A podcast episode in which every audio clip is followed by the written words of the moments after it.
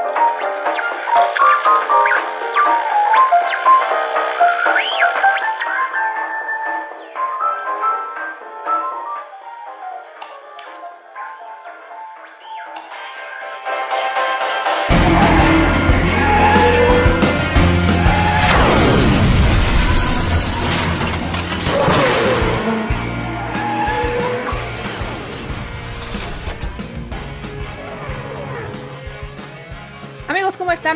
verlos otra vez aquí en esto que es Behind the Boxes. Y el día de hoy tenemos a un invitado que yo llevo toda la vida esperando para tener aquí.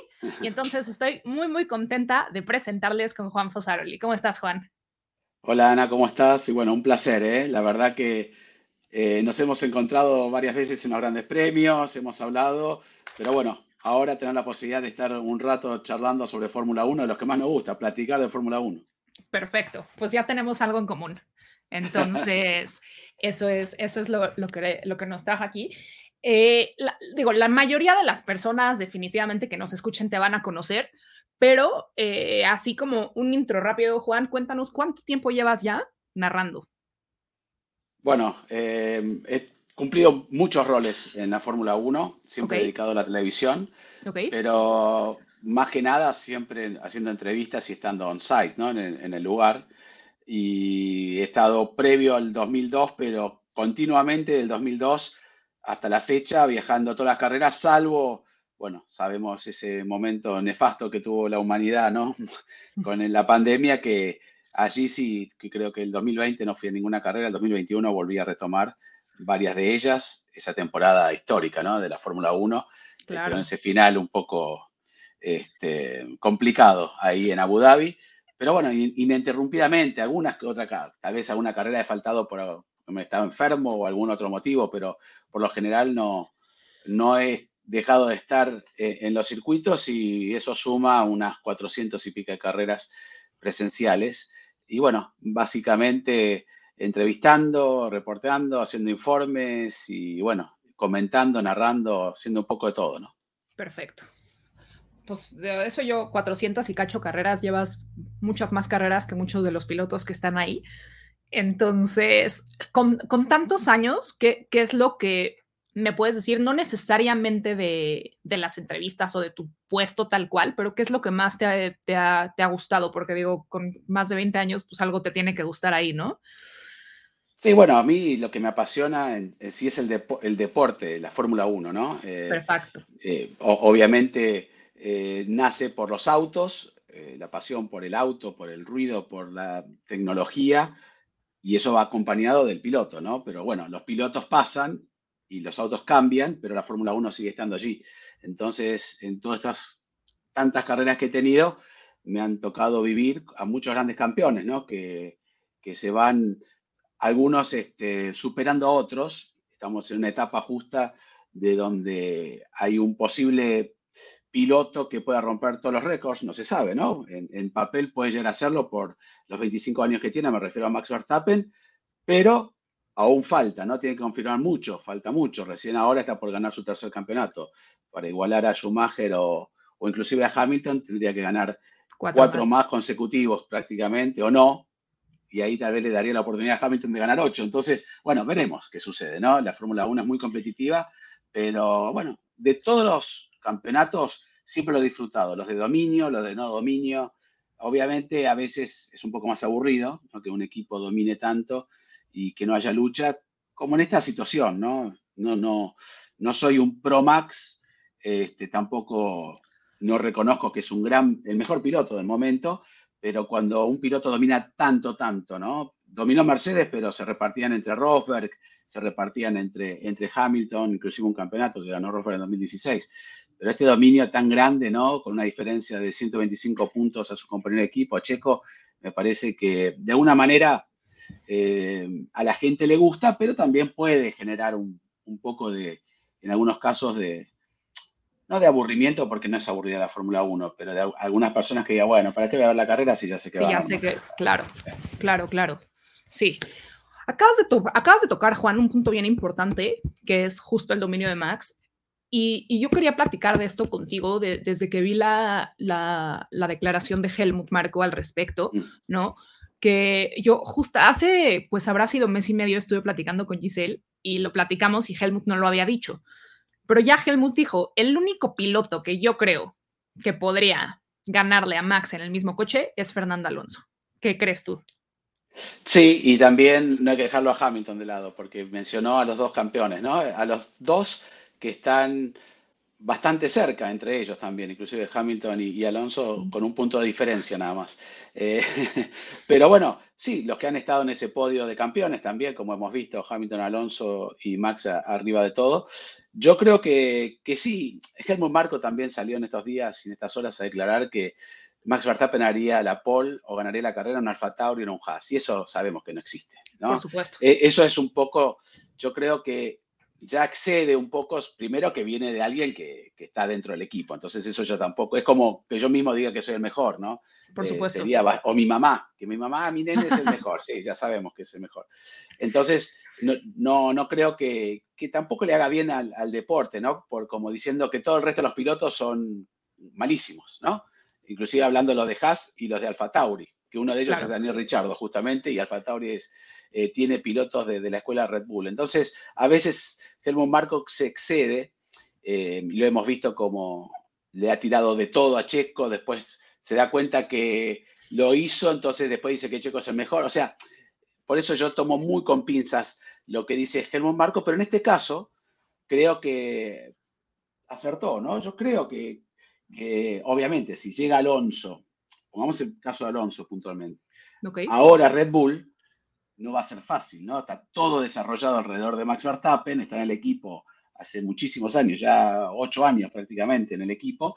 Entonces, eh, es prácticamente, siete años, perdón, eh, es prácticamente imposible que uno que viene de afuera tenga que reconstruir todo alrededor de él. Entonces, a mí me gustaría esta situación, un auto neutral, que no lo conozca ni Max ni Alonso, ¿no? Que vayan Mercedes, los dos pilotos, y ahí ver este, realmente quién es quién. Por eso yo creo que no en el mismo auto de Max, porque es como llegar a, terreno enemigo.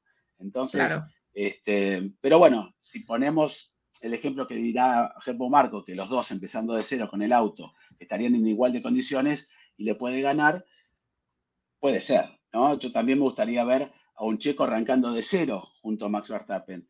Y no es para enaltecer a Checo, es simplemente para decir, bueno, arranquemos de la misma manera, en cero los dos. Claro. Y ahí ver realmente la diferencia. Entonces, eh, por eso yo insisto, eh, Marco a veces eh, tira una piedra y después eh, da, una flor, ¿no? claro. Sí, sí, una caricia. Exacto. Y, justo, digo, en México obviamente es un tema en, en, todos lados, ¿no? Pero en México, pues nuestro piloto es checo y ¿cómo, cómo ves tú esa ¿Cómo ves tú esa diferencia? Porque yo de verdad he escuchado hasta en el mismo paddock que, que, los mismos pilotos dicen que es demasiada diferencia. Eh, Sabes, está este rumor que si el coche es diferente, que si esto, yo creo que justamente la diferencia radica en lo que tú dices, que el equipo está construido eh, con base en Max, ¿no? Pero, pero sí la diferencia es mucha. Entonces, ¿qué es lo que tú sientes o lo, que tú puedes alcanzar a ver, digo, no, por supuesto no estoy diciendo que tú te metas a las juntas de Red Bull, pero ¿qué, qué, cuál es tu sensación? O sea, con tantos años de experiencia, ¿qué alcanzas a, percibir de, este, de esta distancia, ¿no? De esta, de esta, sí, de esta distancia que traen Checo y Max. Bueno, antes que nada, hay que reconocer que Checo eh, bajo presión por algunas equivocaciones de él, en conjunto con el equipo, no estoy responsabilizando al piloto simplemente, tuvo esa seguidilla de no apariciones en la Q3 que lo alejó. No nos olvidemos que en un momento estaba, creo que a seis puntos, eh, prácticamente, eh, eh, junto a Max Verstappen y luego se fue a nueve.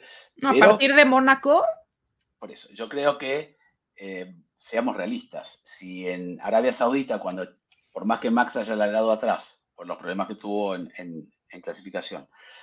Y Checo largo en la pole, no lo pudo alcanzar, como lo alcanzó en Miami o como ha hecho ahora en Spa-Francorchamps, que lo pasó parado, ¿no? Eh, no lo podía alcanzar y los dos metiendo ritmo, ritmo, ritmo y muy parejos. Pasó en Baku también y yo no creo que simplemente sea porque es un circuito callejero, donde Checo sabemos que tiene tiene cierta, no ventaja, pero a donde se siente más cómodo. Entonces, hay algo. Eh, yo no quiero ser de esos que ponen teorías de conspiración. Los equipos quieren tener a dos pilotos peleando, quieren obtener la mayoría de puntaje, que no haya un piloto, como en el caso de Fernando Alonso, que estuvo muy cerca de Checo Pérez en algún momento, hoy se distanció 40 puntos, o sea, tiene un buen colchón Checo como para asegurar la segunda posición en campeonato que no pudo asegurar el año pasado. Pero yo no creo que Max haya crecido en cinco carreras y haya sacado esa gran diferencia Checo. Eso hay, hay algunas cosas que quedan interrogantes que, bueno, por más que uno esté ahí, observe. Yo lo que observo siempre, y no es para generar ningún tipo de, no conspiración, pero decir, bueno, yo siempre veo que del lado de Max está Germo Marco, Christian Horner, se acercan al lado checo, obviamente, ambos están, pero la mayoría está concentrado en un lado del box, que es quien le ha dado el campeonato, quien es que ha firmado un contrato extensísimo, es la revelación del 2016 cuando debutó y ganó una carrera, o sea, es la estrella y tiene las condiciones para ser un supercampeón, de hecho ya lo es. Pero la diferencia tan grande no creo que sea real. Eh, esos 125 puntos, ayudado por lo que decimos, ¿no? De no estar en las clasificaciones en el momento justo checo y no poder asegurar un segundo lugar cuando tendría que haber asegurado prácticamente todos los segundos lugares si quería, o de vez en cuando poder ganarlo en Max, si es que Max cometía errores, que no lo ha cometido, ¿no? Está manejando en un momento, creo, combinación auto, equipo, ingenieros y Max Verstappen es impecable ahora. Hay una confianza tan grande que le pueden ganar a cualquiera. Pero la diferencia con Checo me parece eh, demasiada. Entonces, bueno, habrá que afinar. Yo cuando le pregunté a Christian Horner hace poco, ¿no? ¿Cuál era el, secreto, ¿no? De este éxito de, de, Red Bull. Y me dice que todo funciona a la perfección. Es un relojito. Todo está en el lugar justo. Y tal vez en el de Checo ese relojito no sea tan perfecto. Habría que ver el motivo, pero tendría que encontrarse la solución. Por eso digo, Checo no se olvidó de manejar de un día para el otro, no, por supuesto. Eh, con estilos distintos, obviamente con, con, un talento y una juventud que tiene Max Verstappen que se lleva todo por delante, este, justificado, por eso es el, quien está puntero en el campeonato y va por su triple corona consecutiva, pero bueno, la diferencia con Checo es tan grande, hay algo allí que, que ha fallado. Okay. Este, no lo quiero poner ni en el equipo, y decir toda la culpa del equipo y Checo no hizo nada para que fallar, seguramente este, no se ha sentido cómodo, tuvo que trabajar mucho más, tal vez también Hugh Byrne lo ayudó, pero no se ayudaron como correspondía, eh, no sé, en el, momento que salía a clasificar no era el momento oportuno, en cambio Max se daba el lujo inclusive de decir por radio, bueno, vamos a una parada extra para practicar, o sea, esa confianza la tiene Checo. Eh, y ahora ha crecido bastante, ¿no? Desde que Checo volvió a recomponerse y veremos qué nos deparan las próximas 10 carreras. Pensar en el campeonato, eso lo dijo Helmut, otro que siempre comenta, que Checo ahora ya se enfoque porque se despertó del sueño de, pelear por el campeonato. Pero ese sueño existió y es real. Claro. Entonces, si peleaba por el campeonato con Max Verstappen y estaban parejos y de repente se distanció, como dijimos, por varios motivos, para no extenderme en ese tema, este, quiere decir que estaba parejo hace cinco meses, ¿no? Hace 20 años, ¿no? Entonces, no sé. Sí. Es un tema difícil de, analizar desde afuera, aunque uno esté muy cerca y vea cosas. Este, pero bueno, que después cuando terminan declarando los pilotos hay que creerle a ellos. ¿no? Claro. Oye, Juan, y una pregunta. Ahorita justo que mencionaste el radio de, el radio de Max, ¿no? Que dice, oye, vamos a hacer una, una eh, otra parada en práctica, etcétera, que fue, pues fue muy controversial. Eh, eh, o sea, los radios de Max fueron muy controversiales en Spa, ¿no? Muy controversiales con el ingeniero Use Your Head, etcétera, etcétera. lo que las personas alcanzamos a ver en la pantalla es a un Max, obviamente decidido, 100% no, una persona que de una u otra manera, para bien o para mal, su papá shapeó a una persona así, ¿no? Un Max decidido, etcétera. Y mucha gente lo tacha de arrogante. Yo me lo he encontrado dos veces en mi vida y me lo he encontrado de hola eh, y adiós. Y el tipo ha sido muy amable. Pero, pero ¿cómo, cómo, cómo, cómo es Max? O sea, porque yo creo que Max es Max el piloto por un lado y Max el Max, por otro lado.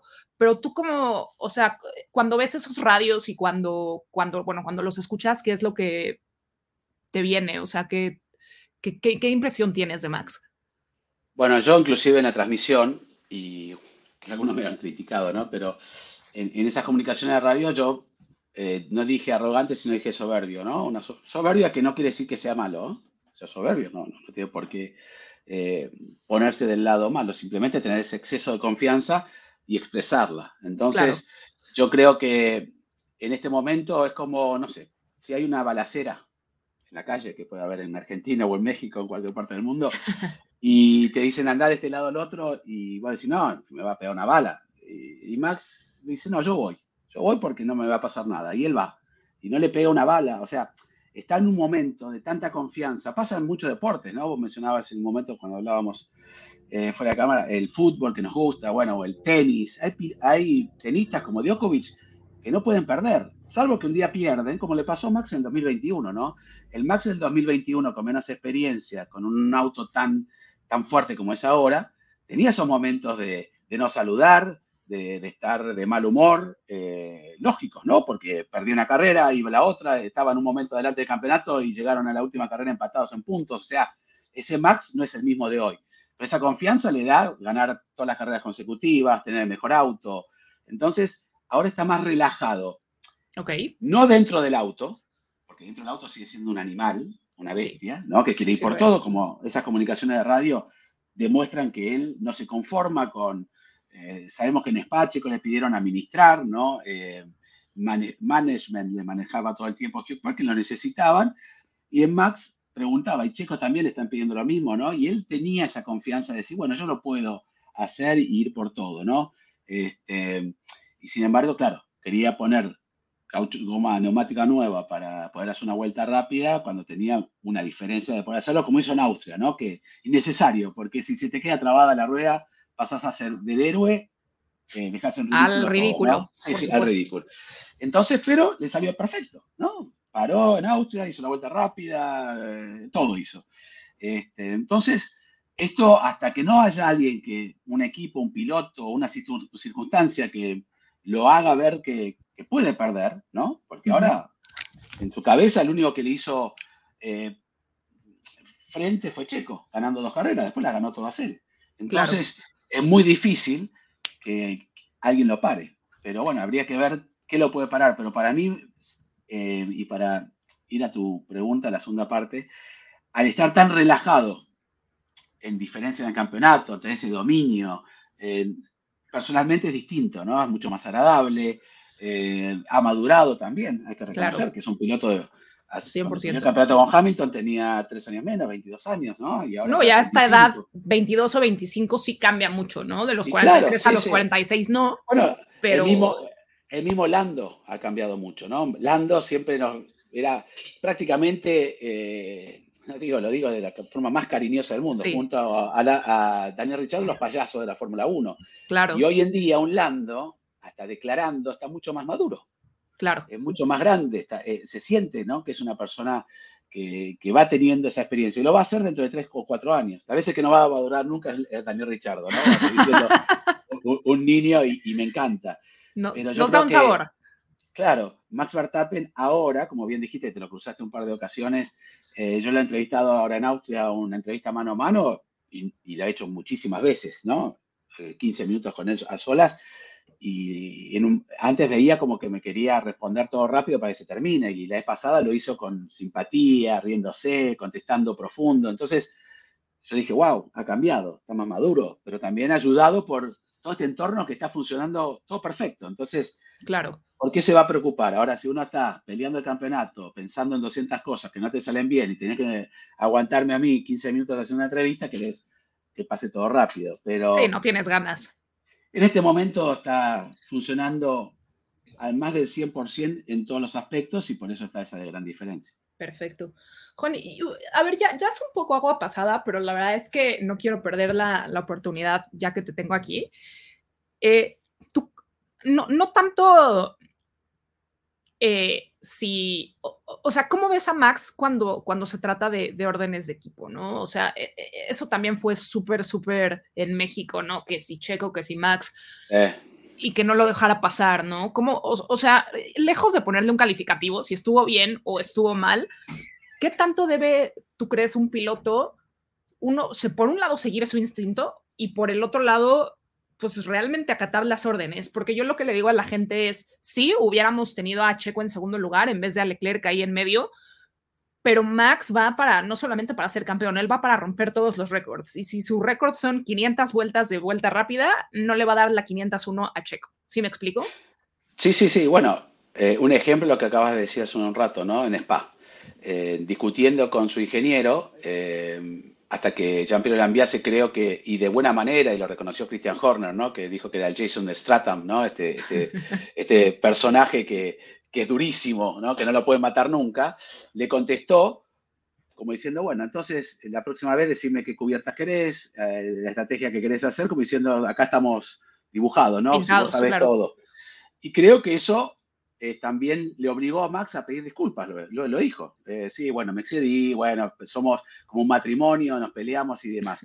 Pero bueno, lo bueno es que tiene un ingeniero de esa, de esa característica, que puede decirle, en Brasil el año pasado, cuando el mismo Piero le dice que lo deje pasar a, Checo, y él dice que no, de ninguna manera, yo sé las razones, que todos hablaron de que era porque pensaban que Checo en Mónaco chocó a propósito para poder clasificar mejor, etcétera, que después quedó todo aclarado, él desobedeció las órdenes de todos, ¿no? y desobedeció las órdenes de, de Giampiero, de Christian Horner y demás, y ahí no estaba peleando por un récord ni por una vuelta rápida, ni por nada, era un quinto y un sexto lugar. O sea, ¿qué significaba? Un punto más, un punto menos. Tiene esa personalidad, ¿no? Entonces, a veces excede, como pasó en Spa, para mí, porque este, yo entiendo que el piloto está arriba del auto, tiene el feeling, sabe muchas cosas, pero hay mucha información que el piloto no tiene y lo ha ayudado a él a tener este récord también, ¿no? Porque no está corriendo solo. Eh, claro. Y hoy sabemos que no es como antes, Hoy justo estuve en un programa de radio, hablábamos de lo que eran las distintas épocas. Antes no había comunicación de radio y el piloto tenía el feeling si el neumático iba a durar una vuelta más. Si no, eh, si seguía una vuelta más, tal vez chocaba porque se reventaban o no tenía el agarre. Hoy eh, le pueden decir por radio, bueno, estás acelerando menos en esta curva, mejor acá, mejor allá. O sea, es un equipo. No es que, Max hace lo que él quiere y, y Jean-Pierre Lambiase está ahí dibujado. Este, son en el lado del garage de Max, más de 40 personas que están trabajando para él, ¿no? Y si sumamos a todos los que trabajan en la fábrica, son más de, de mil empleados trabajando para dos autos. Entonces quiere decir que eh, realmente es un equipo y un conjunto que desobedezca eh, y de la manera a veces un poco... Le pasaba a Leclerc, ¿se acuerda? El primer año con Vettel en, con Vettel, claro. Ferrari, todo el mundo decía, ¿y este chico que acaba de llegar? Este, insolente, ¿no? Comparando con el cuatro veces campeón del mundo, y luego como cambió Charles, ¿no? Maduró. Eh, yo creo que tal vez en ese aspecto a Max todavía le falta, a veces, y le pasó a alguien que también admiramos mucho, que es Fernando Alonso, las comunicaciones de radio de Fernando Alonso tienen doble mensaje, le habíamos visto un GP2 Engine que le costó un montón. O sea, hay, hay declaraciones que el piloto no piensa que van a salir al aire tampoco, ¿no? Que, claro. y hoy en día te ponen, Todo. te ponen nada, y si te ponen, no, cambia de eh, de, Strat 1 a 2, eso no lo ponen porque la gente no, no, le interesa. Pero claro. si hay una pelea con el ingeniero, lo primero, o algo raro, porque salen uno, uno, un ratito después. Lo escuchan primero y después lo ponen al aire. No es, no es inmediato. Entonces yo creo que esas desobediencias, este, de alguna manera, lo hemos visto en Hamilton también muchas veces, cuando la, o en Leclerc mismo, ¿no? yo quería parar por este neumático y al final no terminamos. ¿Se acuerdan en Lando Norris cuando estaba a punto de ganar? El equipo le había dicho, ¿no? Que, era mejor parar. Eh, y Lando dijo, yo puedo seguir. ¿Y qué pasó? No ganó la carrera, ganó Hamilton que paró una vuelta antes. Entonces, hay a veces que, hay que pensar que uno no tiene todas las respuestas. Mira lo que le viene de un consejo a Max, lo único que falta. Pero me refiero, y lo ha hecho Max, ¿no? Pensando, bueno, ahora sí voy a, voy a hacer lo que dice el equipo. Este, de hecho, no paró el otro día eh, pensando que podían practicar una parada en boxes. Pero bueno, es un poco lo que le da un poco el, espectáculo, ¿no? También. Y ah, bueno, ya, ya hablamos eh, de, cómo percibimos a Max. Digo, sabemos, sabemos todos, ¿no? Que el contrato de, de Checo está hasta 2024 y hay una expectativa enorme de quién va a suplir a Checo. Yo, yo en lo personal, no creo que vaya a ser Richardo, pero ¿Tú cómo, cómo sientes eso? ¿Crees que, que, sea a lo mejor alguien que ya está en la parrilla, alguien que venga de la escuela de Red Bull? Este, te lo juro que yo ya como, como están las cosas, eh, antier creo que salió que Palou eh, se, se, deslindó de McLaren, casi que dije, igual y hasta Palou lo... Me o sea, ¿cómo ves? ¿Quién crees que vaya a suceder a Checo? Bueno, yo por lo que he percibido y por lo que han dicho, por pese a que a veces viene el, doctor Helmo Marco, ¿no? Con, con, estas declaraciones, que es un poco el trabajo de él, ¿no? Eh, lo dijo Daniel Richard en una entrevista que hicimos. Desde que yo estoy en el equipo Red Bull siempre me tenía la presión. Es, la manera de trabajar de Red Bull y me parece perfecto. Eh, es como si uno está en el trabajo regular de uno y está todo el día cómodo, ¿no? Porque sabe que nadie lo va a venir. Pero claro, mira, está fulano que quiere hacer lo que vos haces y no te enfermes porque si te enfermas va a venir y tal vez es mejor y vos no volvés. Entonces vos estás, hasta ni te querés enfermar, ¿no? No te querés ni mover de la silla. Eh, y esto es un poco así también, es ese juego de presiones que a veces puede afectar negativamente al piloto, ¿no? El caso de Nick Debris.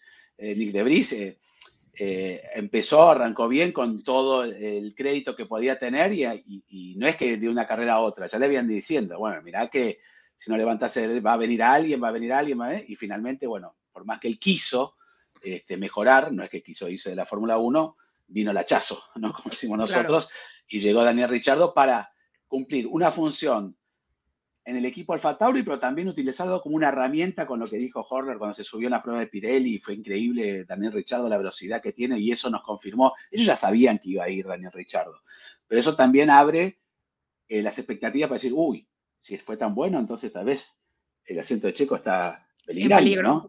Claro. Eh, por algo se fue Daniel Richardo, ¿no? En su momento de, de Red Bull y no creo que vuelva a ocupar esa butaca. Si yo soy Christian Horner, por la experiencia de Checo, por lo que aporta Checo en el equipo, además económico también, y, manejando y apoyando a Max, ¿no? Eh, obviamente a principio de año pensaba que podía pelear con Max, bueno, ya se acabó. Ahora está segundo en el campeonato, va a terminar segundo en el campeonato. Tal vez necesitaban un poco más de puntos para esa bolsa de distribución de dinero y de puntos, le convenía, ¿no? Porque más puntos que tenga el equipo, mejor para ellos financieramente. Eh, pero es un piloto que yo creo que debería continuar inclusive si él tiene la intención de seguir al lado de un Max. Claro. Eh, porque hace poco, y, vos Ana que estás siempre con toda la información también, y nosotros nos nutrimos de lo que dicen, de lo que nos comentan, Rubén Barrichello dijo que Schumacher nunca lo ayudó, eh, que nunca le dio un consejo, que siempre trabajó para él. O sea, los número uno son un poco así, ¿no? No comparten cosas, lo vimos con Cena y Prost, ¿no? Que se peleaban y hacían los mítines separados y Prost no se iba hasta que Cena no se iba para ver si hablaban algo más. Entonces, este, yo creo que, que Checo ya conoce el ambiente, sabe a dónde se mete. Si llega un nuevo piloto eh, de la escuela de Red Bull al lado de Max, no sé si va, va a ser bueno, porque ya pasó Gasly, pasó Albon, pasaron varios de pilotos jóvenes que hoy Albon está rindiendo mucho mejor en Williams que cuando estaba con Max Verstappen en, Red Bull. Entonces, es un puesto que todos van a querer tener, porque confían en ellos, ¿no? Porque todo el mundo va a decir, dame la oportunidad de subirme mañana a Red Bull y me subo y le voy a ganar a Max, pero que muchos no lo van a poder hacer. Claro. Entonces, eh, ¿cómo ayuda a tu carrera, no? Porque Barrichello quedó recordado como el segundo piloto de Ferrari, ¿no? El que estuvo al lado, o Eddie Irvine, este, un poco el caso de Bottas también, ¿no? Pero Bottas se dio cuenta que no le podía ganar y sabía cuál era su rol. Ganó carrera, logró poles, este, nunca pudo pelear el campeonato con, Hamilton, Hasta, el final de temporada, pero Nico Rosberg sí lo pudo hacer, ¿no? Y era uno de los pilotos que, sí sabía que para ganarle a Hamilton tenía que sacrificar toda su vida, lo hizo y se retiró, ¿no? Quedó vacío. Entonces hay, hay que ver. Tal vez Checo el año que viene tienen la oportunidad, ¿no? Entonces, si Checo hace una muy buena campaña el año que viene, ¿por qué lo van a, no renovar, aunque sea un año, ¿no? Esas renovaciones de, un año. Yo creo que, habría que, tendría que venir un super piloto, pero si pones un super piloto al lado de Max Verstappen, ¿va a querer Max? Yo sé que los pilotos muchas veces no, no tienen ese poder, poder de veda, y lo han dicho mil veces en Red Bull, que, pero los super equipos también traen problemas. Pasó Por supuesto. Lo, lo, dijo Toto Wolf, ¿no? Ese año con Hamilton y, y Robert se volvió loco. Eh, se volvió loco Rondeni con Prosicena. Uno se tuvo que ir. Pasó en Red Bull con, con, Richardo y con, Max. y con Max. Y con Sainz. o sea... Eh, en Ferrari quieren también armar un, gran, un super equipo. Dicen que hay un precontrato, primero lo mencionaron a Hamilton, después lo mencionaron a Lando Norris, que iría con Charles Leclerc. Pero bueno, yo creo que siempre un equipo tiene que tener este, un piloto eh, número uno que marque el camino y, el, y no, bueno, dos pilotos para que no queden uno y dos. Pero uno va a marcar el camino. Tal vez arrancan los dos siendo número uno, ¿no? Pero en algún momento se van a distanciar o llegarán al final, como pasó en Mercedes, hasta la última carrera y bueno, ganó, ganó el mejor esa temporada. Puede pasar en Red Bull en el que viene, ¿no? Claro. Que Max no tenga ese auto que le da esa confianza, que Checo esté mucho mejor, y que empiecen a pelear y el equipo va, a tener que apoyar a los dos pilotos, porque nunca va a ir en desmedro de su equipo que un auto abandone. No, por supuesto. Por supuesto. Justo, justo estaba viendo la semana pasada que Cyril eh, Abitebul dijo que, que, eso es lo que le hace falta al PIN. Un piloto un piloto líder. Porque, es, porque entre Gasly y Ocon, pues no hay, o sea, o sea, justo lo que dices, ¿no? O sea, tú perfectamente sabes en un equipo quién es el piloto líder. O sea, volteas a ver a Ferrari, sabes que es Leclerc, volteas a ver a Red Bull, claramente es Max, volteas a ver a Aston Martin, es Alonso, pero en Alpine no, está pasando eso. ¿no? no, no, Y bueno, en Mercedes, ¿no? También eh, uno voltea y dice, bueno, Russell es una, una de las revelaciones junto a alguien que está terminando su carrera que este año se notó la diferencia, ¿no? Un poco. En, resultados, Hamilton se adaptó a lo que, vino desarrollando, hizo una pequeña diferencia, entonces uno podría decir, hoy en día el piloto 1 en Mercedes, por resultados, es Hamilton. Pero en Alpine están, por más que uno tiene más puntos que el otro, está muy parejo, ambos, ambos tienen una victoria en la Fórmula 1, y es cierto, ¿no? ¿Quién va a guiar el equipo? Este, inclusive, por mala suerte, se chocaron los dos un par de veces, ¿no? Sin responsabilidad de ellos. Pero me refiero a que y, venían de una, de una carrera juntos de chiquitos muy amigos y después prácticamente ni se hablaron, ahora vuelven a estar juntos. Entonces hay un clima que, tal vez no defina quién es el número uno y eso puede ser, puede coincidir, ¿no? Yo por eso digo, hay que tener un, un, piloto, suena feo porque el número dos es feo también, ¿no? Pero un piloto líder, digámoslo de esa manera, entonces tal vez no queda tan... Y el líder puede ser el que le está yendo mejor.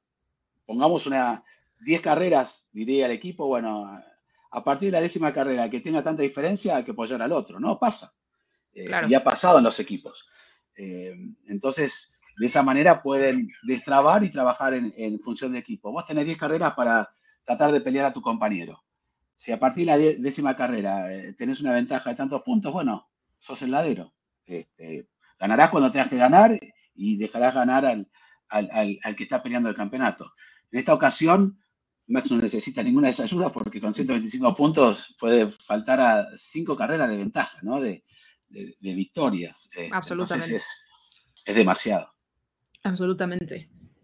¿Y qué, te parece? Digo, obviamente todos creemos, ¿no? Digo, eh, ya cambiando de, tema de, de, Alpine, porque pues estamos un poco a la expectativa. Yo creo que va a tener que pasar algo que determine quién de los dos va a ser el líder, porque si no, nos vamos a quedar en esta sintonía de Alpine un cero a la izquierda, no solo por los pilotos, sino también porque el equipo no tiene liderazgo, claramente. Eh, ahorita pues vamos a ver cómo lo, cómo lo manejan. Pero eh, cambiando, de, cambiando de equipo y de, y de personajes, ¿cómo... cómo eh, ah, ah, perdón, Ana. Dime. Para cerrar lo de Alpine, el año pasado estaba Alonso y un Ocon que ha sido muy agresivo con, con sus compañeros y no venían órdenes de equipo levantándolo a, Ocon y diciendo, bueno, respeta a Fernando Alonso y poniéndolo como líder Alonso, ¿no? Por más que uno sabe que por los resultados y todo, Alonso era eh, quien lideraba el equipo, pero finalmente ganó la carrera Ocon, ¿no? Cuando estaban juntos Alonso y Ocon. Y a maniobras de Ocon o situaciones que Ocon no debería haber hecho si había un líder de equipo que decía, bueno, para esa, pelear así con tu compañero no tiene sentido, ¿no? Y han, y han sido varias de ellas, que Alonso inclusive ha estado molesto. Entonces, Alpine mismo no, no le dio el rol que le tendría que haber dado tal vez Alonso para decir, bueno, es el, líder es Fernando Alonso. Pero nada, simplemente para decir eso, ¿no? No, no, 100%. Es, es que luego eh, diciendo, eh, tanto Safnauer como, o sea, como así, todos diciendo, no, bueno, es que un año porque ya está grande, porque esto, pues obviamente Alonso los iba a mandar a, la, a la fregada y, y, tenemos ahí al magnate, al señor Stroll aventando billetes, le renuncia a Betel, obviamente, pues, ¿quién, a quién queremos que siga desarrollando el coche, no? Eh, ¿A qué crees tú, eh, Juan, que se debe? Digo, probablemente ha salido en, e, en, público. Yo he escuchado que el equipo no llevó mejoras, digo, Aston Martin no tuvo mejoras más que esta del piso, que tuvo que cambiar el piso en Canadá. Pero después, pues Aston Martin se vino para abajo, ¿no? Digo, a pesar de tener un, un piloto cuyo desempeño a lo mejor nos sorprendió, a lo mejor no nos sorprendió, pero ¿A qué crees tú que se debe ese, ese bajón del rendimiento del, monoplaza? Bueno, primero hay que mencionar y decir que mucho de lo que está haciendo Aston Martin este año es gracias a Sebastián Vettel, ¿no? Que, Por supuesto. Que junto desarrollaron el año ya de este año, el año pasado, ¿no? Obviamente Alonso lo fue refinando, pero ya estaba, eh, el auto ya estaba este, desarrollado, ¿no? Prácticamente. Entonces arrancó una temporada sorprendiendo no simplemente hay que adjudicarle a Vettel, ¿no? Pero el equipo Aston Martin y el piloto que, tiene esa experiencia fue Sebastián Vettel y ayudó que el auto, que sorprendió al propio Alonso, ¿eh? porque yo me acuerdo previo a las pruebas de pretemporada, él decía en la Fórmula 1, me lo dijo a mí, no existen los milagros, no vamos a saltar de un día para el otro, y sin embargo, en las primeras carreras con podios consecutivos era el equipo número 2, ¿no? Sí. Eh, y luego, como bien decís, con esas mejoras que trajeron a Canadá, eh, comenzó un poco barranca abajo. Alonso adjudica que el cambio de, de, construcción del neumático, no de compuesto, de construcción del neumático a partir de Silverstone perjudicó eh, no solamente Aston Martin, sino a Red Bull, pero a Red Bull no se nota. Imagínense si afectó a Red Bull, entonces estaría ganando por una vuelta. Este, y también salió el tema del alerón flexible que tuvieron que modificar, que eso también hizo que muchas de las mejoras se fueran para atrás, ¿no? Porque es un conjunto. Si vos el alerón lo tenés funcionando de una manera que interactúa con el resto del auto, pues la primera parte del auto que, tiene contacto con, con, esa, con esa aerodinámica, con ese, con ese viento, aire, perdón, este, si el alerón no estaba dentro del reglamento, tenés que cambiar todo lo que, continúa, ¿no? Porque vos utilizás el alerón para que funcione en conjunto con el resto del chasis. Si eso es cierto, porque dicen que no, que sí, que además, y que hubo varios equipos que también tuvieron el mismo problema, demoraron un poco demostrar que esas mejoras sí funcionan. Dicen en el equipo, y eso lo, dijo Mike Crack a, micrófono cuando le, pregunté, que a partir de ahora van a llevar mejoras a todas las carreras. Inclusive todavía tienen presupuesto para trabajar en desarrollar el auto de este año, pese a que están trabajando también en el del próximo año. Entonces, esperemos que haya luego de este receso, Sabemos que las fábricas tienen que estar cerradas dos semanas, sí o sí, pero las cabezas siguen pensando, ¿no? Y, los, ingenieros o encargados del desarrollo del auto siguen eh, trabajando en sus vacaciones, me los imagino, ¿no? En la playa o en donde están con el, con el cuadernito sin computadora, porque lo pueden hacer, pensando en dónde y, cómo mejorar. Entonces, yo creo que podemos esperar un, un, pequeño repunte. No va a ser inmediato, no va a ser en Países Bajos, pero yo creo que Aston Martin, si tienen los recursos para poder insistir un poco más con este auto, lo vamos a ver volver un poco a estar disputando allí con Mercedes, porque se quedó relegado, ¿no? Por, por McLaren, que McLaren trajo muchísimas mejoras, funcionaron este, y han estado allí sorprendiendo en las últimas carreras, ¿no? El equipo que, ha sorprendido a todos. Claro. Sí, McLaren la verdad es que, y Piastri también, no solo, no solo McLaren como equipo, sino también Piastri ha, ha demostrado, pues ha demostrado muchísimo. Este, ahorita que, hablaste de, mi güero, ah, eh, de Seb, ¿tú qué crees que crees que vaya a regresar? No como piloto, porque yo no lo veo regresando como piloto, pero sí, la verdad, yo sí lo vería regresando a lo mejor en algún puesto técnico directivo de Red Bull. Yo creo que ganas no le falta. Este, hace poco se insinuó que que iba a ir a la Fórmula E y salió categóricamente a desmentir que él no, quiere volver a correr. Eh, yo creo que Vettel y el retiro se debió a frustración. Eh, acordate en Japón cuando pasa sobre la línea Fernando Alonso, eh, luego creo en Austin también con una muy buena carrera, auto a auto. Yo le entrevistaba y lo, y lo veía que estaba contento, feliz por luchar un puesto, por ganar por, un, por unos centímetros. Y eso no lo tuvo durante todo el año. De hecho, Aston Martin terminó una de las peores temporadas de, Aston Martin, Racing Pony y Force India los últimos años, ¿no? El año pasado. no, y ese, camino por el box y lo tengo que ir a buscar allá atrás. Y antes estaba mucho más en el medio. Sí. Eh, y yo creo que todo eso lo fue desalentando, desanimando, ¿qué hago acá? ¿no? Con cuatro títulos, con récord de victorias, este, el tercer o cuarto piloto con más victorias, cuarto, tercer piloto, perdón, con más victorias en la Fórmula 1, Pols y demás. Este, tengo una gran familia, ¿qué voy a hacer? ¿no? Y, tal vez tomó la decisión muy temprana sin saber que el auto iba a ser competitivo, porque yo creo que si Vettel le, le hacían mirar el futuro, decían que el auto iba a estar peleando por podios, no se retira. Estoy convencidísimo, estoy convencido porque a él le faltó ese, esa, como dicen en inglés, esa chispa, spark, ¿no? Esa, esa gana de seguir compitiendo. La, la luz al final del túnel. Claro, salvo que vengan con un proyecto y le digan, bueno, vas a entrar, soñemos, ¿no? En Audi, eh, con esto y con esto y con esto. Pero yo no sé, porque sea un proyecto nuevo y tal vez tendría que hacer un proceso de, Cinco años. y adaptación, sí, y ya estaría para retirarse. Claro. Tendría que ser una oportunidad única, ¿no? Volvés a Red Bull.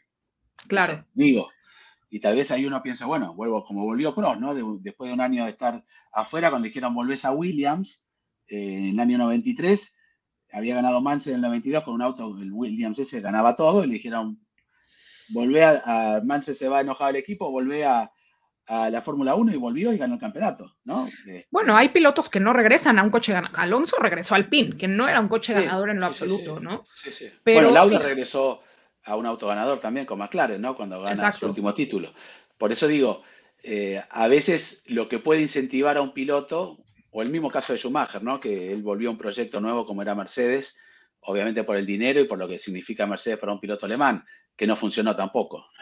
Claro. Funcionó después, pero eh, si hubiera estado unos años antes eh, en Mercedes, eh, con el Mercedes a partir de 2014, tal vez Schumacher no se retiraba hasta los 45 años, no sé.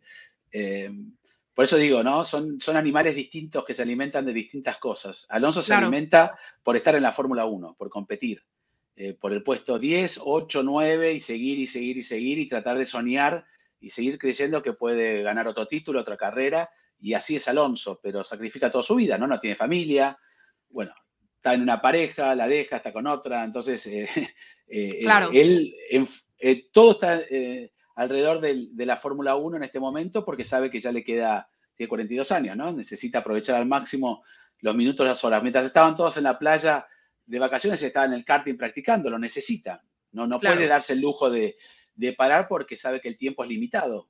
Por supuesto. Todo el mundo eh, va perdiendo reflejos, va perdiendo, la edad afecta a todos, ¿no? Queremos tener a, todos para toda la vida. Valentino Rossi lo queríamos para toda la vida y sin embargo se tuvo que retirar. Tarde o temprano le va a llegar a todos. Entonces, yo creo que ese hambre que tiene Alonso no lo tenía Vettel, porque Vettel tenía otras cosas, ¿no? Sus hijos, su mujer, prioridades, eh, siempre la contradicción que él lucha mucho por el medio ambiente, pero está en la Fórmula 1, entonces él tal vez llegue a quiera estar en la Fórmula 1 desarrollando estos combustibles que de cero emisión, ¿no? De, combustibles sintéticos que le está que, que, hay buenas pruebas, lo hizo en, Silverstone el año pasado con el Williams de Nigel Mansell, y tal vez se involucre en algún sector de eso en la Fórmula 1. No sé si tanto en, en, dirección de un equipo. Yo no sé si eso le ocuparía mucho tiempo. Y yo creo que él lo que aprendió a tener ahora es tiempo, tiempo. Y, y bienestar, ¿no? Y volver a un rol que demande estar en todas las carreras sin manejar, cuando todavía podría manejar por la edad que tiene y el talento, yo creo que no lo, no lo veo, ¿no? no. Ok.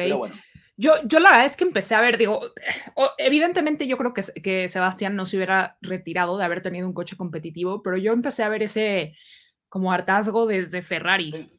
O sea, sí, siento que Aston Martin fue como la última oportunidad que le dio y tal, pero yo desde, desde Ferrari ya lo, lo veía pues para muy mí desanimado.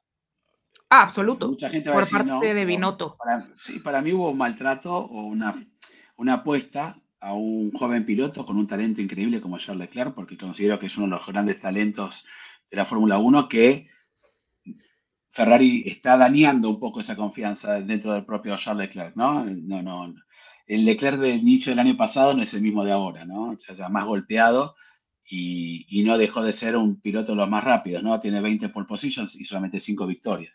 Em, ahí demuestra que el piloto es rápido, ¿no? Una vuelta hay que ser rápido con un auto que no ha sido el número uno, nunca tuvo el mejor auto, lo tuvo tal vez en las primeras 3, 4 carreras del año pasado después dejó de ser la Ferrari eh, dominadora. Entonces, este, yo creo que lo de Vettel pasa por ahí, em, porque el maltrato que recibió en Ferrari eh, se, va, se va mal de Ferrari, ¿no? Se va mal, eh, con comunicaciones de radio con muchos problemas, eh, no apoyándolo a él en el momento que lo tenían que apoyar. Entonces, antes de retirarse y con la confianza de querer seguir y decir, bueno, ahora me voy a este equipo nuevo, y tal vez era el Mercedes Rosa, digo, en su momento era el Mercedes Rosa, bueno, me voy a un auto que puede llegar a estar ahí peleando por los podios y demás, y bueno, tuvo el primer año, ¿no? Un par de podios en Baku, también en Hungría, Budapest, en Budapest, exactamente.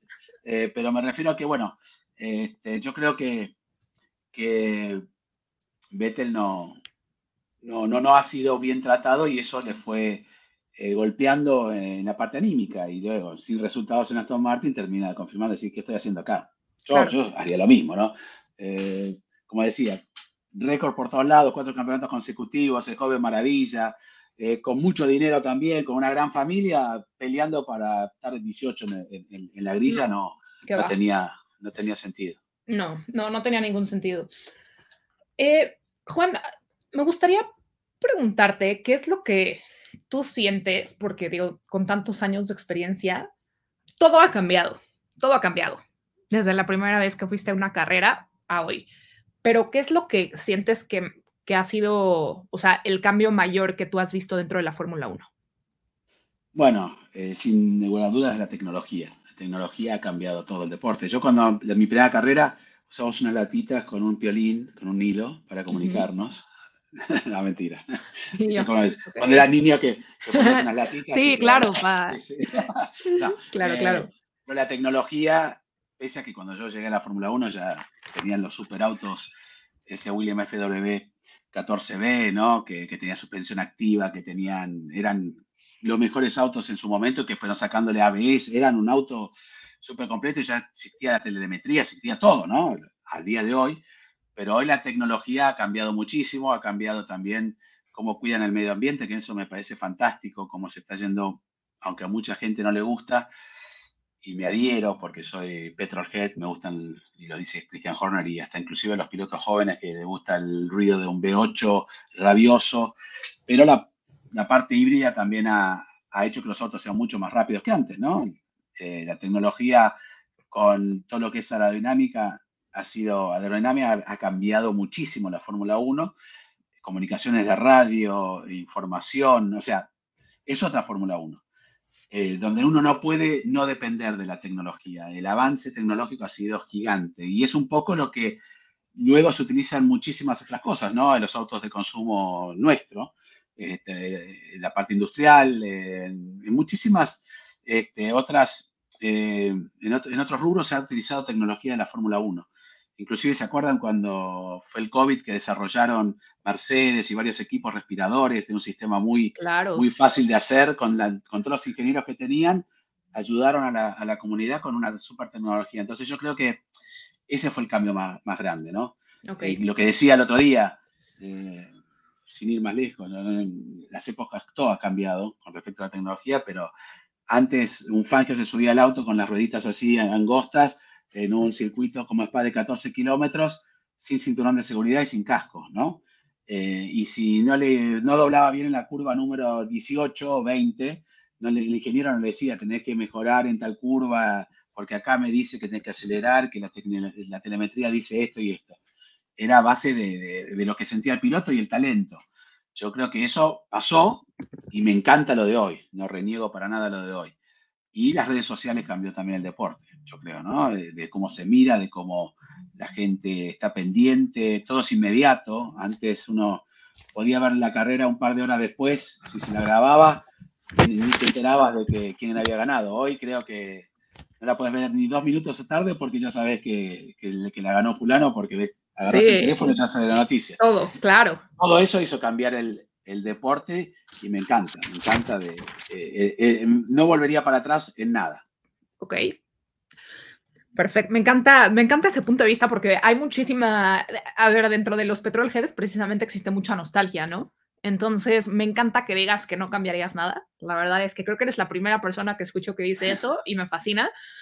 Y en esta, eh, en esta experiencia tan grande, Juan, a ver, tú te has sentado, has platicado con todas las personas que, que yo soñaría tener dos minutos con ellos.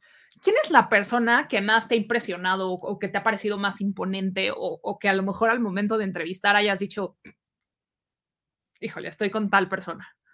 No, yo creo que también lo mido por, bueno, yo voy creciendo, voy madurando, entonces encaro las entrevistas de otra manera, ¿no? Em, si tengo que hacer una referencia, podría poner, y no, para que la gente crea que me refiero a un piloto en sí por arriba de otro. Pero pongamos los grandes campeones con más títulos, ¿no? Hamilton, Schumacher. A mí Hamilton, entrevistarlo, no me genera ningún tipo de, como de algo. ¿Por qué? Primero porque lo he visto en toda su carrera. Entonces, y siempre ha sido respetuoso conmigo y me ha, en las entrevistas, dado más de lo que yo pedía, ¿no? Eh, contestando y demás. Entonces, no me, no me molesta, no, no es que me molesta, no me, me tiembla la mano, ¿no? Preguntarle algo a Hamilton. Ok. Pero porque yo también fui creciendo, ¿no? Profesionalmente y demás. Pero que, que me generaba siempre algo difícil o, decía, pucha, ahora es como que le era eh, Schumacher, ¿no? Porque inclusive él era una persona que si no te le gustaba lo que vos te, le preguntabas, también te cuestionaba o te respondía de mala manera. Entonces te ponía una presión, era una figura. Luego cuando vuelve en Mercedes, era otra persona y he tenido eh, la, fortuna de poder entrevistarlo y ya de otra manera, ¿no? Como, como entrevisto a Hamilton, mucho más este, este, sin pensar, bueno, a ver si esto le, le puedo preguntar o no. No, sí, sí. Eh, y me ha respondido cosas muy, muy, muy bien y demás, pero me generaba un poco ese respeto, era Schumacher, por lo que, lo que significaba. Yo viví la parte de escena al final justo, obviamente tenía esa imagen de, wow, eh, y no lo estoy magnificando por lo que pasó con Senna, pero es cierto, ¿no? Uno se destacaba sobre el resto, pero como pasa hoy con, con varios pilotos, ¿no? Como pasó con Schumacher, eran pilotos que dejaban algo, este, entonces sí te daba como algo, y después es como decir, no te me tiembla el pulso con ningún otro, pero yo los pongo a ese nivel, Senna, Schumacher, Hamilton, Alonso no, porque por una cuestión de idioma también siempre ha sido muy, muy cordial, hemos tenido una buena comunicación, entonces ya lo trato más como un, no un par, porque obviamente no, me puedo ni, acercar los talones a Fernando Alonso, pero es más fácil, ¿no? Porque no está la barrera del idioma, entonces este, siempre ha tenido muy buena predisposición. Entonces, no, eh, de los grandes campeones.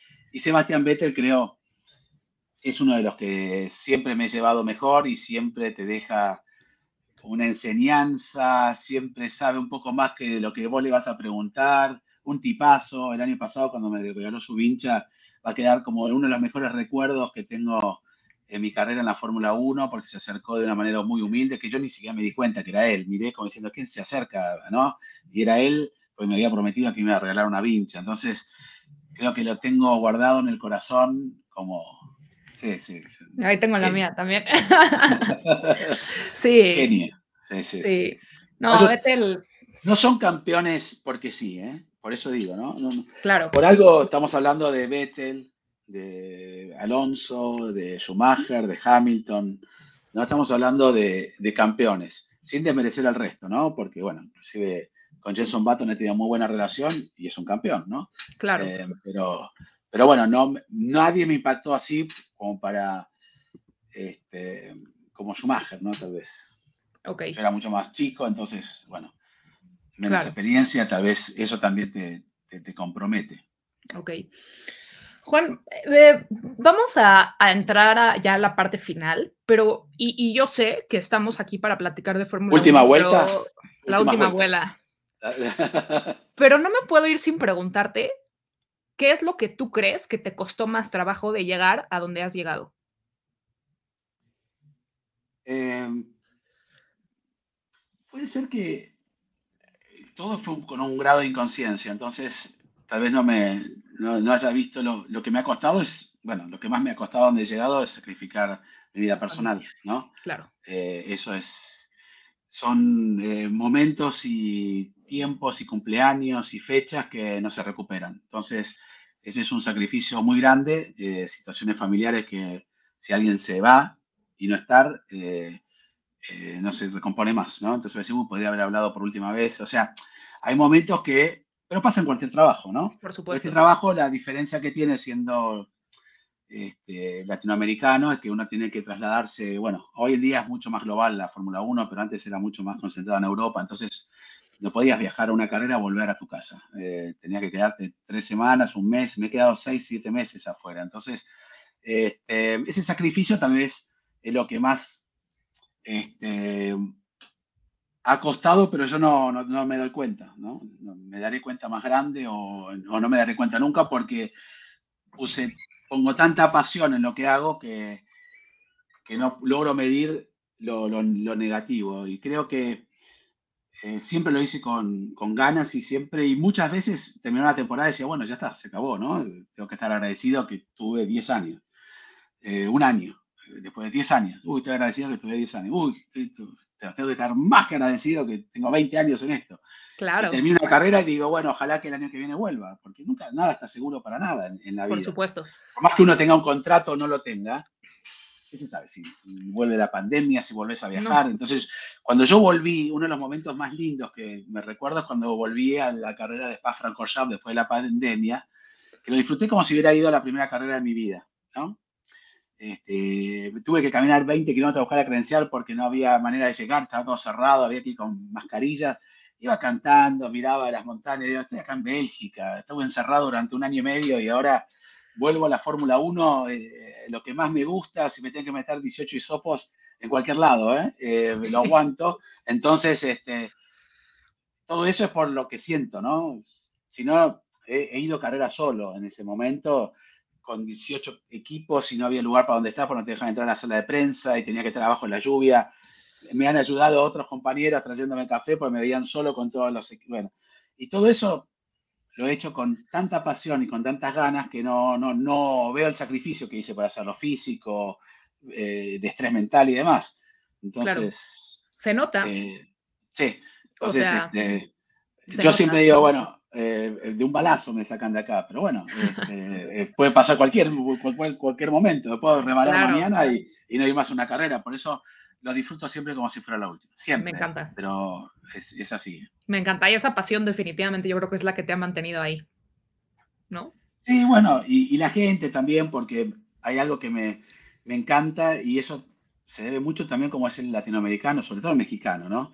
Que te demuestra afecto, que yo voy a México y, me siento, no sé, una estrella, ¿no? Porque la gente te transmite eh, ese cariño y se quiere sacar fotos con uno y demás. Y a veces me, me, dale, vamos. Yo, no, voy a, aprovechar. ¿Quién se quiere sacar una foto conmigo? Justo ahí. se sacar? yo me acuerdo la este, primera vez que te vi en la eh, Fórmula E. Te vi de lejos y dije, ¡Ah! ¡la foto! No, y, es re lindo, porque es devolver, eh, eh, o sea, si te lo piden es porque de alguna manera o le cae simpático, o dice, mira que las taradeces que dice, pero es buen tipo, no sé qué, y quieren estar contigo. Entonces, eh, devolverle ese momento, a mí en Instagram muchas veces le mandas un saludo de cumpleaños a mi papá y yo se lo hago, ¿no? Porque tampoco es, si me mandan 200 por día, no voy a estar todo el día mandando saludo de cumpleaños a su papá, pero sé lo que se transmite en la Fórmula 1 y la gente, la pasión que tiene. El año pasado me encontré con una chica de Uruguay en, el aeropuerto de Madrid y luego sola se fue a Spa y, estaba abajo de un techito con lluvia, eh, veintipico de años y, se quedaba en Bruselas y tenía que viajar tren, todo para ir a ver una carrera, ¿no?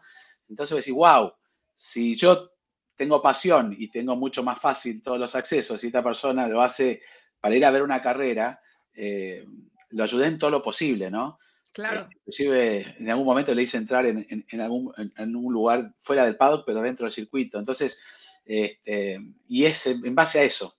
Si alguien aguanta eso, es como cuando uno va, eh, no sé, a un recital y ve filas o de, 20 cuadras para ver a un artista, ¿no? La gente lo hace porque eh, lo idolatra, tiene pasión por lo que quiere ver o lo escuchar y bueno, a mí me pasa lo mismo con la Fórmula 1.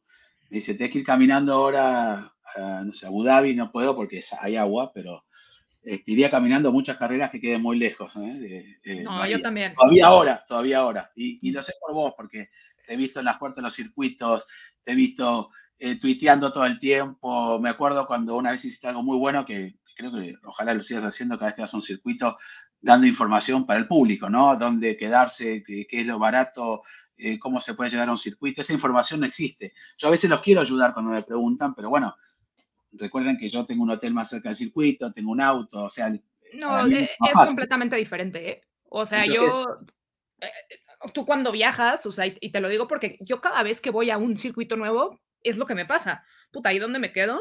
¿Y cómo llego al circuito? ¿Y a qué hora llego? ¿Y por dónde tengo que entrar? Y, y, yo voy a cagarla cada vez que voy, ¿eh? o sea, esta, esta, vez que fui a Canadá y te diera, Regina, cuando nos escuche y se va a, morir de la risa, puta, para llegar al Pado que el primer día recorrimos todo el circuito, todo. El, Todas las puertas. Podríamos haber agarrado la lancha VIP, nosotras no nos dimos cuenta y caminamos 10 kilómetros, o sea, pero de eso se trata, de eso se trata. Nos vimos, el paddock, ya estaban cansadas de tanto haber caminado. Exacto, pero es que de eso se trata, ¿no? Y en, en, Monza, por ejemplo, yo me acuerdo levantándome cuatro y media de la mañana porque tenía boleto general en Monza, ¿no? Y llegar y haz la fila afuera y yo, o sea, me sorprendí mucho porque llegaba con, con la gente de seguridad en Italia y les decía, oye, eh, o sea, les enseñaba cuáles son las zonas generales, o sea, ¿a dónde, a dónde puedo ir? No, no sé, no sé, nadie ah, te dice nada, o sea, tienes que de verdad averiguarlo por, por, por ti mismo, ¿no? bueno, y, ahí en Monza estabas en el mejor lugar donde los pilotos van para el, estacionamiento y ahí te pudiste cruzar con algunos, porque estás sí. todos por ahí. Sí, pues es que son, de verdad que cuando vas de fan y cuando vas a Paddock son experiencias completamente diferentes, pero tengo que, admitir que tiene mucho más sabor ir de fan, ¿eh? O sea, seguro. ¿sabías tú? A ver, tú, por ejemplo, que estás en, en, o sea, en el paddock y todo eso, ¿sabías que en el Gran Premio de, Barcelona no venden cerveza? No venden cerveza. No venden alcohol. ¿No? Ah, no, sí, lo escuché la vez pasada. Perdón, eh, espera que voy a poner, eh, se me conectó la batería del... Dale, dale. Bueno, cuéntame mientras yo busco el cable que se me pero no sé, son esas cosas, o sea, es justo eso lo que me da mucha risa cuando platicas con alguien que, justo que está en el paddock o eso, no te enteras de lo que pasa afuera, no saben lo que cuestan los boletos, o sea, no saben el sacrificio que de verdad la gente hace. ¿Sabes por qué sé lo de Barcelona? Porque dentro del paddock, mira, dentro de la burbuja del paddock, había, bueno, gracias al Gran Premio de México, eso lo tengo que reconocer porque, bueno, además de haber sido elegido cinco años consecutivos como el mejor gran premio del mundo, de la Fórmula 1, eh, lo que generó con toda esa zona de, de, recreación, de comer los tacos y los churros y cada año algo distinto de Oaxaca y después de esto y lo otro y lo otro, comprometió un poco el resto de los grandes premios, porque antes no te daban ni, un vaso de agua. ¿no? Y, y, en el Gran Premio de México, inclusive en la sala de prensa, tenés un catering, pero de primer nivel y, vos vas al circuito, el único circuito que sigue siendo medio, como decimos nosotros, ratones, medios este, que no le importa mucho es Mónaco. Pero bueno, estás en Mónaco, entonces ellos saben que es Mónaco, diciendo, bueno, si se pueden dar el lujo de... Quieres comer una baguette, te damos 10 baguettes para 200 personas y se matan para comer una baguette. Entonces, bueno, me, la compro, ¿no? Claro. O voy a un equipo. Pero me refiero a que ese estándar que, marcó el Gran Premio de México con respecto a cómo atienden a la prensa y a los invitados y demás, hizo crecer las activaciones que hacen todos los grandes premios. Y este año, en el Gran Premio de, España, perdón, sí, de Barcelona, había un lugar fantástico que, hacían jamón y croquetas y qué sé yo, y había un bar en el medio que se iba moviendo con música española. Claro, y daban tragos. Y digo, bueno, ya terminé de trabajar, me voy a tomar un, uno, no me acuerdo si era, bueno, un mojito o alguno de estos tragos y eran todos mocktails, porque no tenían alcohol. Entonces yo digo, bueno, y Estrella Galicia cero, ¿no? La que auspicia a Carlos Sainz o Heineken, una de estas marcas. Y yo digo, bueno, pero ¿cómo no hay alcohol? Porque yo he tomado en, el paddock en otros países y se vende, ¿no?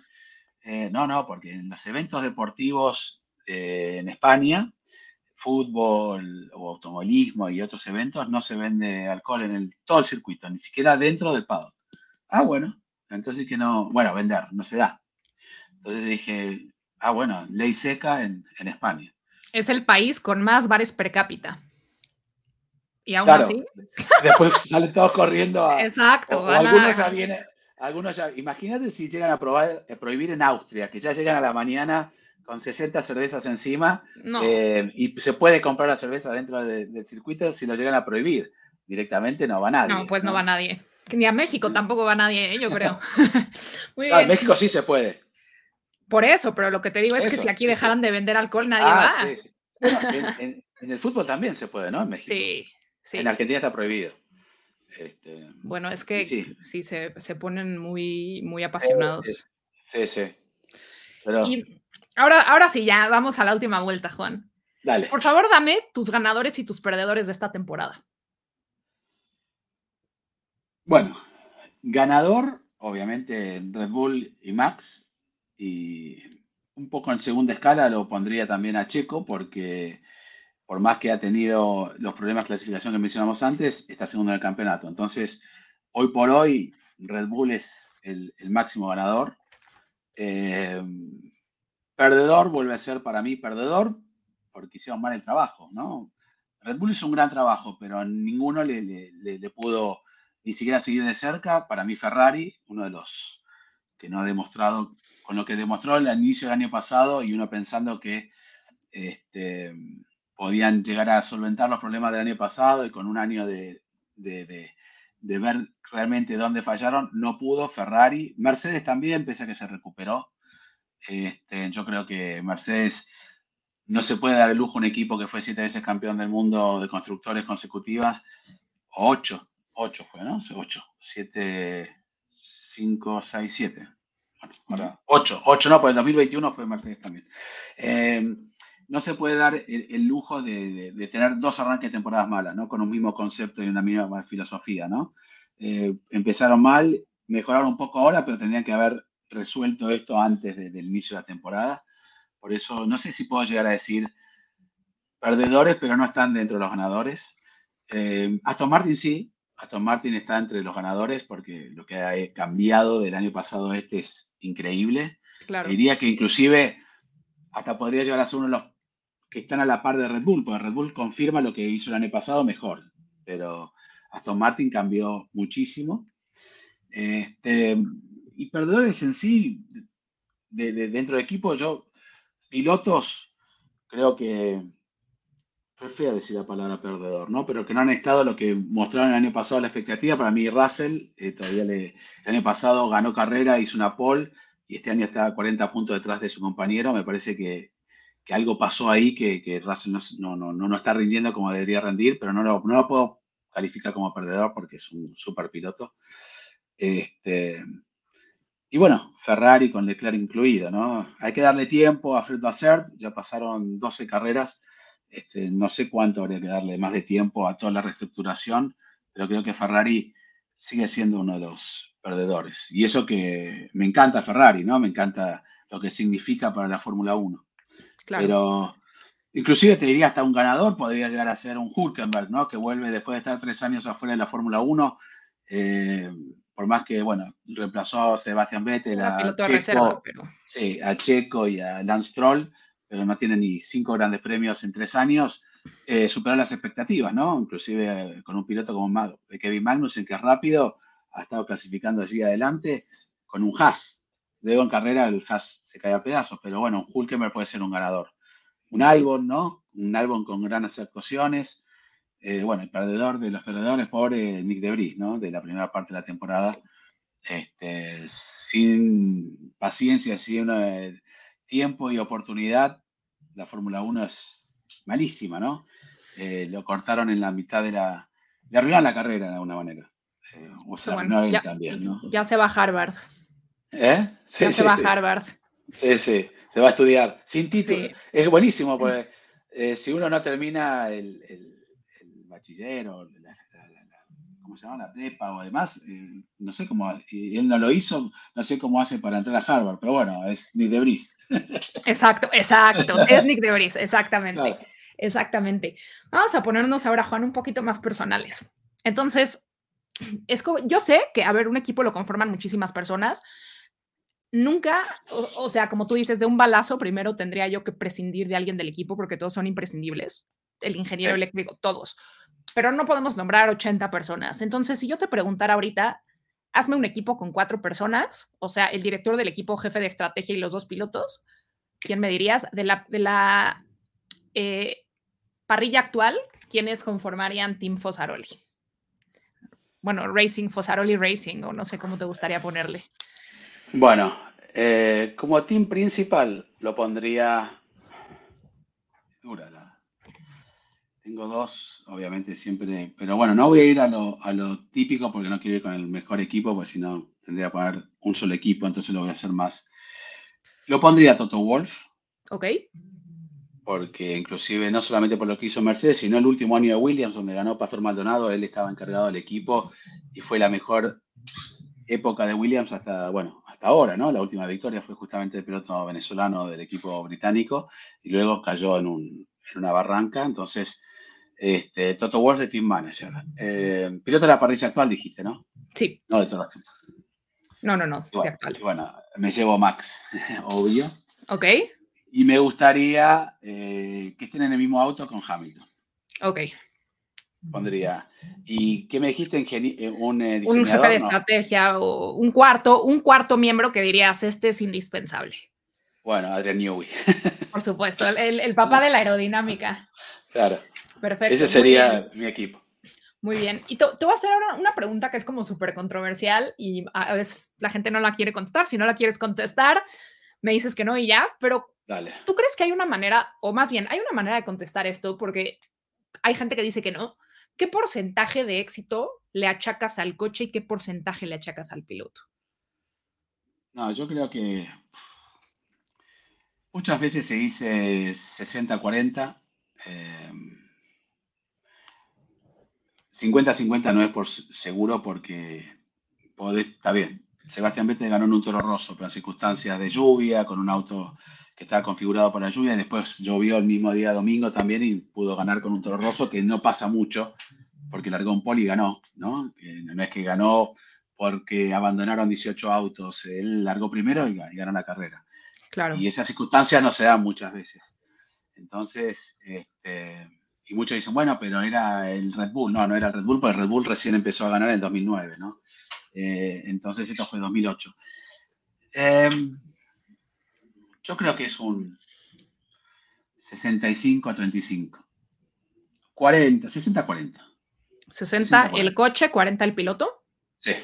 Ok, perfecto. ¿Cuál es, eh, si, si yo te preguntara con qué piloto darías una vuelta, una hot lap, ¿con quién te subirías? Eh,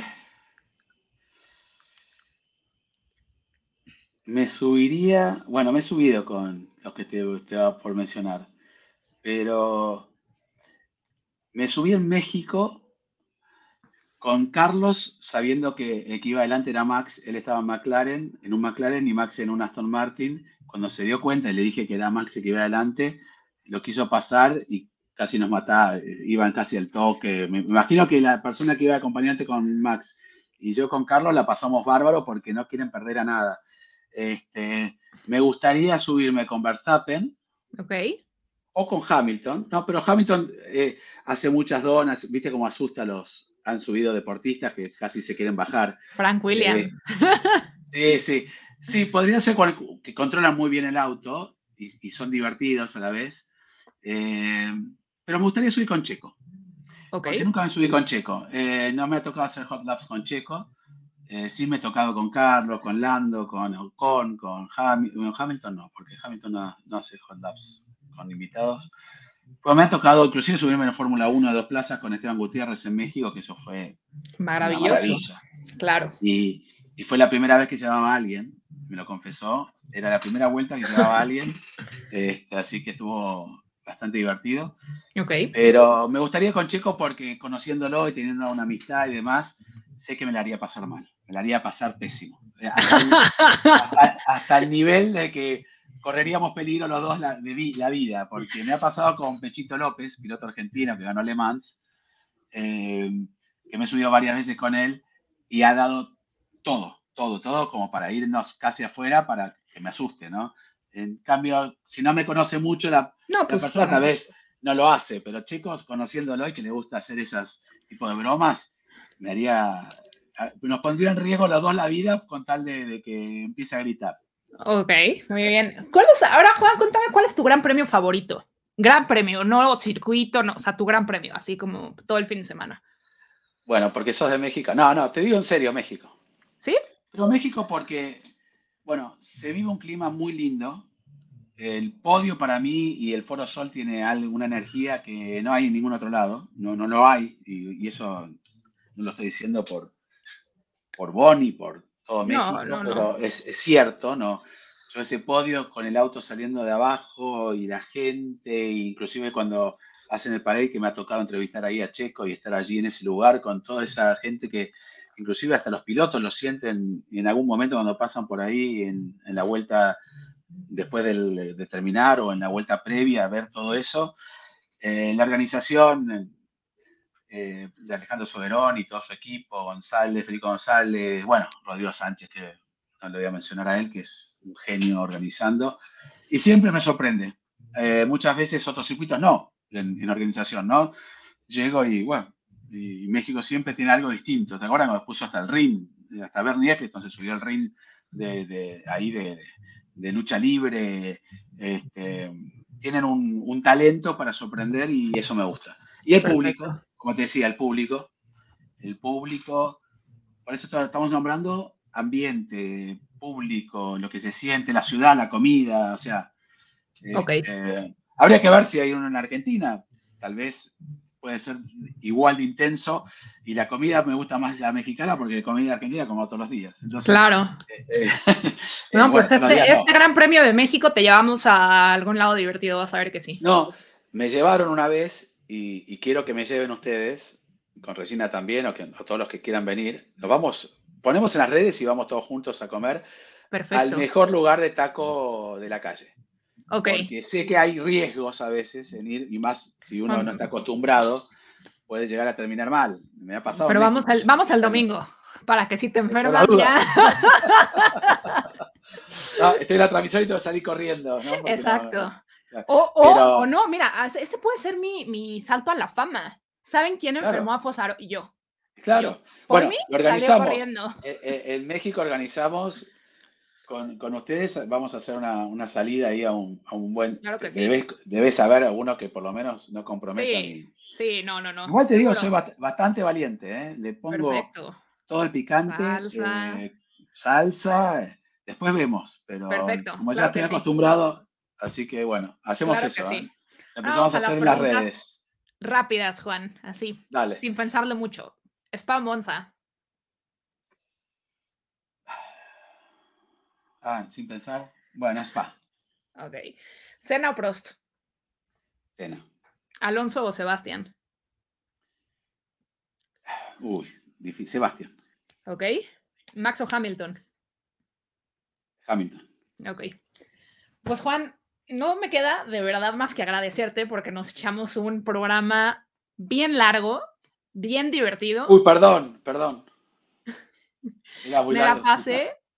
Me la pasé bomba, me reí mucho y, toda tu experiencia, la verdad que creo que nos deja muchísima enseñanza a todos y creo que lo que, pues lo que me queda es agradecerte y no solo agradecerte, sino decirte que, que esta es tu casa, te queremos mucho en México, extrañamos que, que te podamos escuchar todas las carreras y pues también pedirte que por favor pronto vuelvas a, venir al programa porque la pasé bomba. Bueno, yo ahora me toca agradecer, agradecerte a ti. Además, bueno, mencionaste también un, equipo. Regina también es una chica y una amiga tuya que estuvimos en Canadá, que me encanta la energía que le ponen. Bueno, personalmente la que le pones porque eh, viajar a las carreras, como contabas recién, de fan en el paddock, tenés las dos versiones, que la que me falta a mí, ¿no? Ir de público, algún día me va a tocar y lo voy a disfrutar. Eh, y comunicar, ¿no? Esa pasión, porque todo el día activa en las redes, te veo vestida verde, te veía con las cosas de Alonso, con la de Vettel, y eso es pasión. Y, y, lo estás logrando y lo estás haciendo y seguí, insistí porque, este, quién sabe, en cualquier momento me voy y aparece Ana. Eh, así que, eh, y me encanta, y, me encanta apoyar. ¿eh? Les voy a poner algo ahí raro y, ay, claro. por eso, que sea el jueves, que sea el jueves. Exacto. Así me agarras el pase tirado en la calle, cuando me queda tirado, me agarras el pase del pase y te vas a...